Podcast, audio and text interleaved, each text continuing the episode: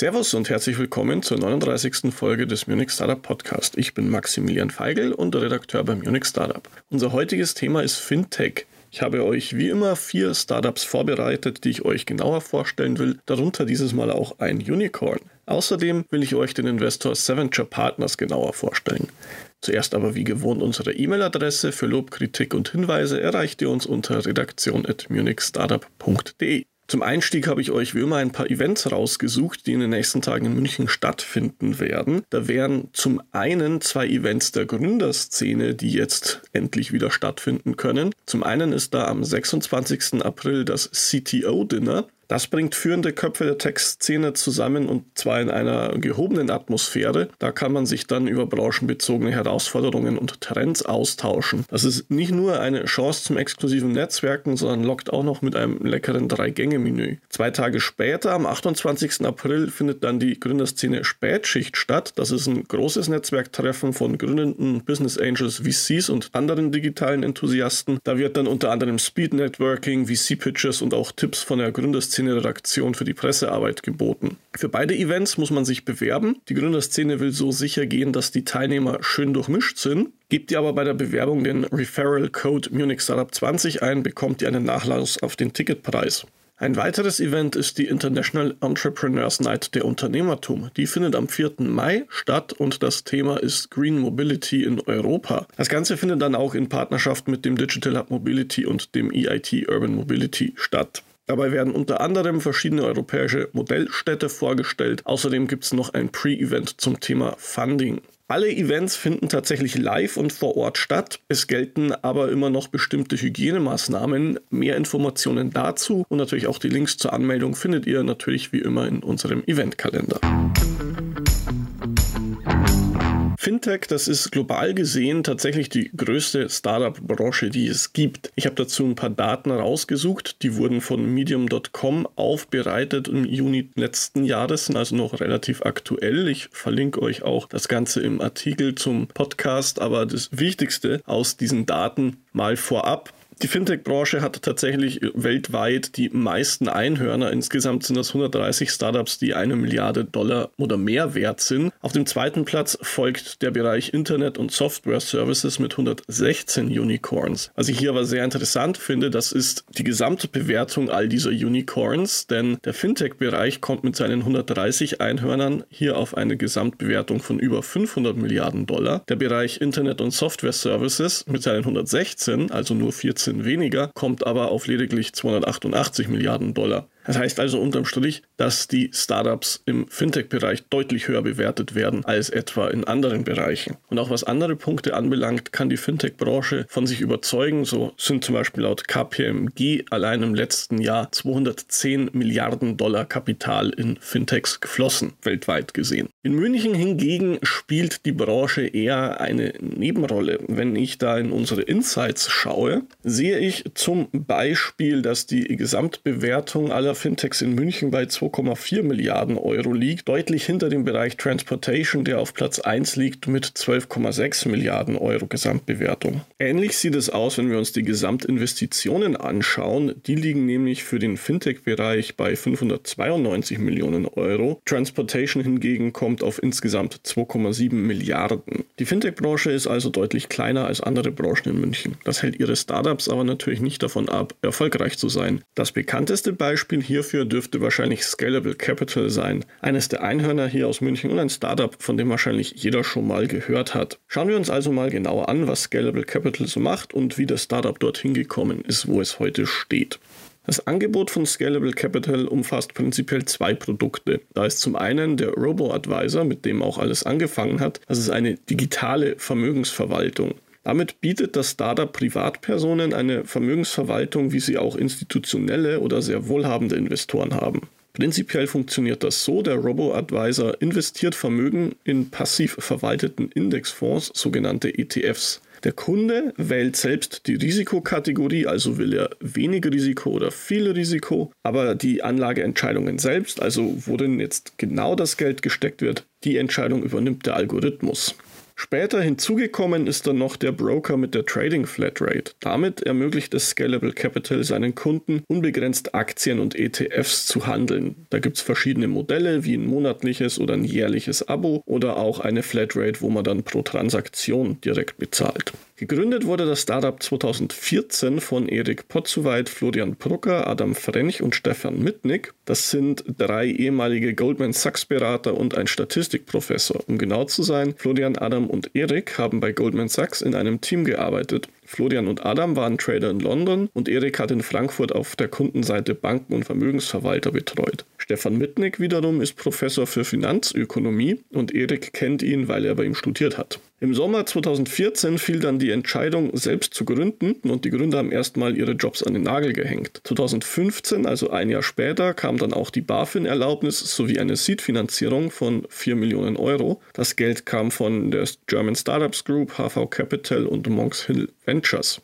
2016 startete dann auch das Kundengeschäft mit dem Robo-Advisor und im gleichen Jahr konnte Scalable Capital dann auch eine Series A in Höhe von 7 Millionen Euro von den Bestandsinvestoren einsammeln und neu hinzugekommen ist damals TEV Ventures. Was 2016 übrigens schon klar wurde, war, dass Scalable früh auf Internationalisierung setzt. Denn schon damals waren sie nicht nur in Deutschland, sondern auch in Großbritannien aktiv. Zur Series A hat das Startup angekündigt, sein Geschäft in England noch ausweiten zu wollen und auch 2016 trat man dann schon in den Markt in Österreich ein. Also zwei Jahre nach Gründung und noch im selben Jahr, als das Kundengeschäft gestartet ist. 2017 folgte dann eine Series B in Höhe von 30 Millionen. Dort war wieder die German Startups Group beteiligt, HV Capital, TEV Ventures und neu kam dann BlackRock hinzu, gleich als Lead-Investor und inzwischen der wichtigste Investor für das Startup. Ebenfalls 2017 folgte dann die erste Partnerschaft mit einer Bank und zwar der ING DIBA. Den Kunden der Direktbank steht seitdem die Online-Vermögensverwaltung der Münchner zur Verfügung. Es war aber natürlich nicht die letzte Partnerschaft mit einer Bank. 2018 folgte dann die Expansion in die Schweiz. Außerdem hat Scalable in dem Jahr den Anlagebetrag von einer Milliarde Euro geknackt und eine persönliche Beratung für Kunden mit 100.000 Euro oder mehr eingeführt. 2019 kam dann die Series C in Höhe von 25 Millionen Euro. Beteiligt waren HV Capital, BlackRock und TEV Ventures. Außerdem musste sich Scalable in dem Jahr wieder aus der Schweiz zurückziehen. Grund dafür war eine neue Regelung für den Schweizer Finanzmarkt, was das Geschäft für Scalable erstmal nicht mehr rentabel gemacht hat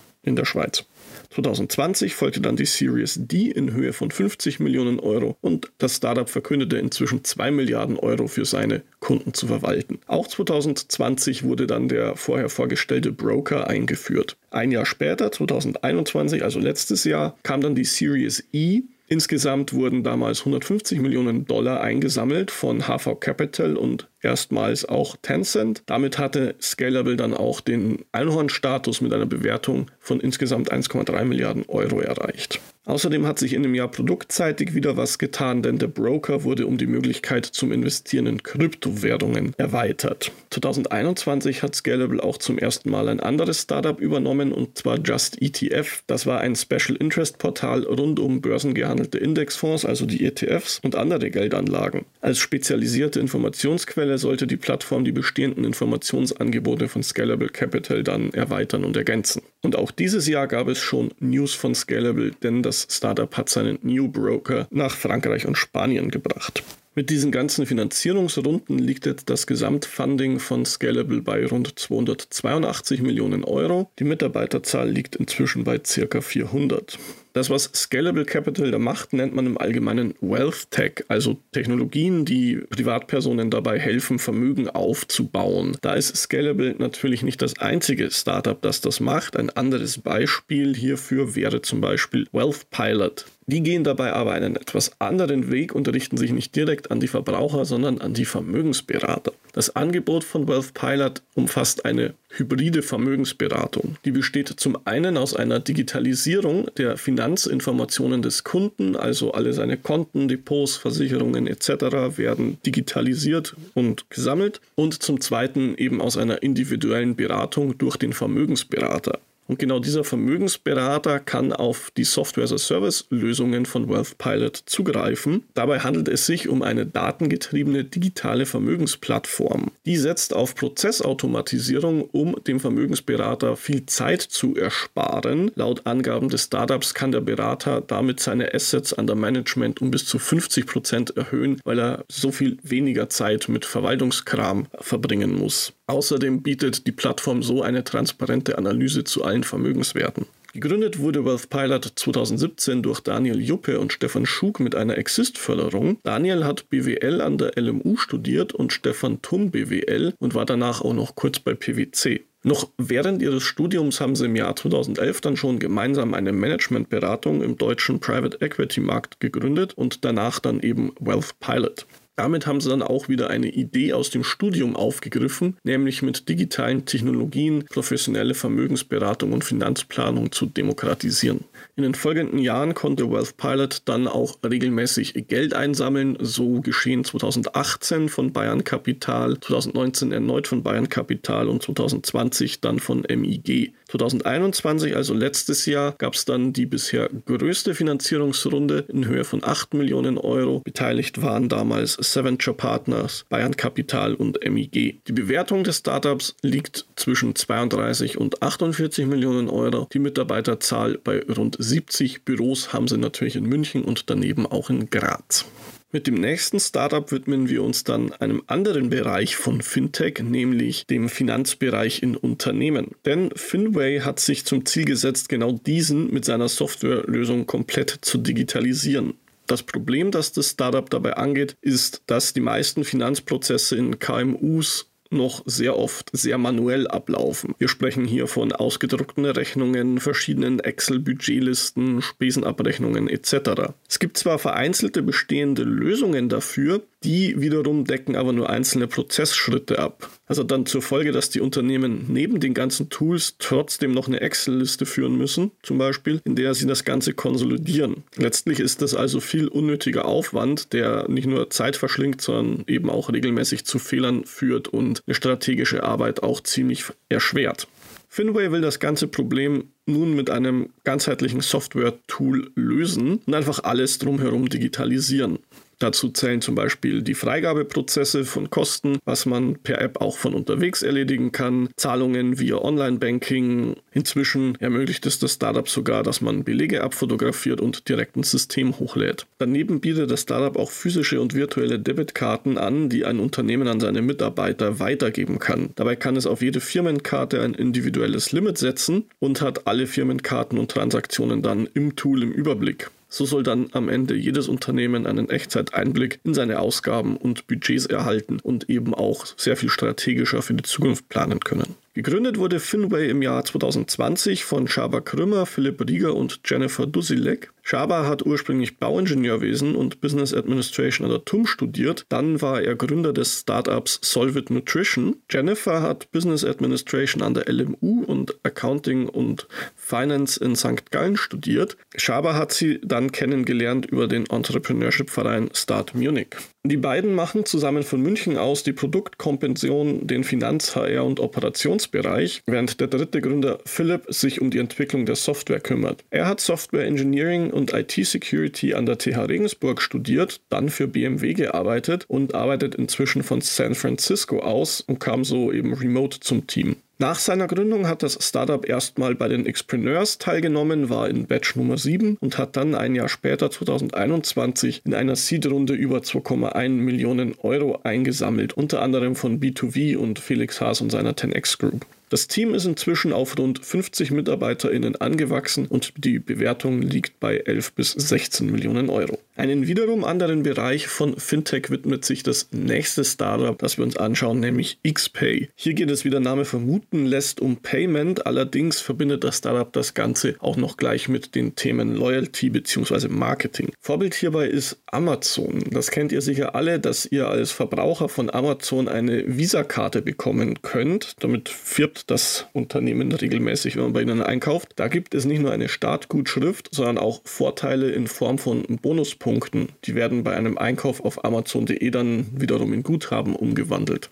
Ziel des Ganzen ist, dass die Kunden auch in Zukunft wieder bei Amazon einkaufen. XPay hat sich davon, wie gesagt, inspirieren lassen und macht etwas ganz Ähnliches, bietet das dann eben anderen Händlern an. Das Unternehmen stellt Firmen nämlich Mastercard-Karten für 0 Euro zur Verfügung und die können darauf aufbauend dann eben ein Bonusprogramm für ihre Kunden wiederum aufsetzen. Der Endverbraucher erhält beim Einkauf dann eben mit diesen gebrandeten Prepaid-Kreditkarten verschiedene Rabatte und Vergünstigungen. Außerdem können dann die beim Shopping erzeugten Daten vom Unternehmen genutzt werden und dem Verbraucher später passende Angebote zu unterbreiten. Gegründet wurde XPay im Jahr 2016 von Dennis Raskopoljac. Der ist bereits seit Ende der 90er Jahre in verschiedenen Holdings tätig gewesen. 2020, also vier Jahre nach der Gründung, hat XPay dann eine Series A abschließen können. Über 7 Millionen Euro gab es damals von Daniel Gutenberg, Grey Study Capital und der Apiron Investment Group. 2021 hat das Startup dann eine White-Label-Lösung seines Angebots gestartet. Und für dieses Jahr dürfen wir anscheinend eine Series B von XPay erwarten. In der Timeline auf der Webseite hat es das Startup zumindest schon angekündigt, dass das dieses Jahr über die Bühne gehen soll. Weitere Details dazu sind aber noch nicht bekannt.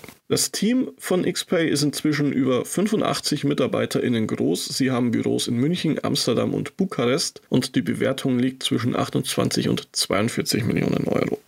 Zum Abschluss habe ich jetzt wie immer noch einen Investor für euch rausgesucht und da habe ich mit Saventure Partners mal wieder einen richtigen Big Player aus der europäischen Szene für euch. Gegründet wurde der Investor bereits 1997. Er hat seinen Hauptsitz in Paris, zudem Büros in London, Genf, Basel und auch hier in München. Insgesamt hat er laut eigenen Angaben rund 850 Millionen Euro in Verwaltung und konzentriert sich auf zwei Themen, digitale Technologien und Life Sciences. Auf dem Kerbholz hat Saventure inzwischen 150 Exits und 25 IPOs. Was Finanzierungsrunden angeht, schränkt sich Saventure überhaupt nicht ein und als Startup kann man eigentlich in jeder Phase seines Zyklus bei dem VC anklopfen. Wichtig dabei ist, dass man weiß, wen man genau ansprechen soll und darum gebe ich euch jetzt noch ein bisschen einen Einblick in die Organisation von Saventure Partners. Insgesamt hat der VC fünf Teams mit verschiedenen Schwerpunkten. Da ist zum einen das Team Health for Life Capital, das sich auf Life Sciences, hauptsächlich Health und Food Tech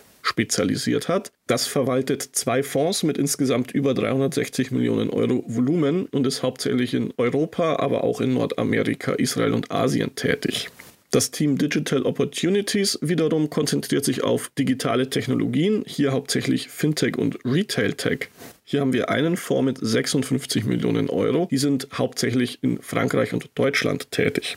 Sehr neu dazu gekommen ist das Team AVF. Das konzentriert sich auf das Thema Nutzvieh und zwar alles, was mit Gesundheit, Ernährung oder auch digitalen Lösungen, die bei der Viehhaltung helfen, zu tun hat. Hier haben wir einen Fonds, der 24 Millionen Euro zur Verfügung hat.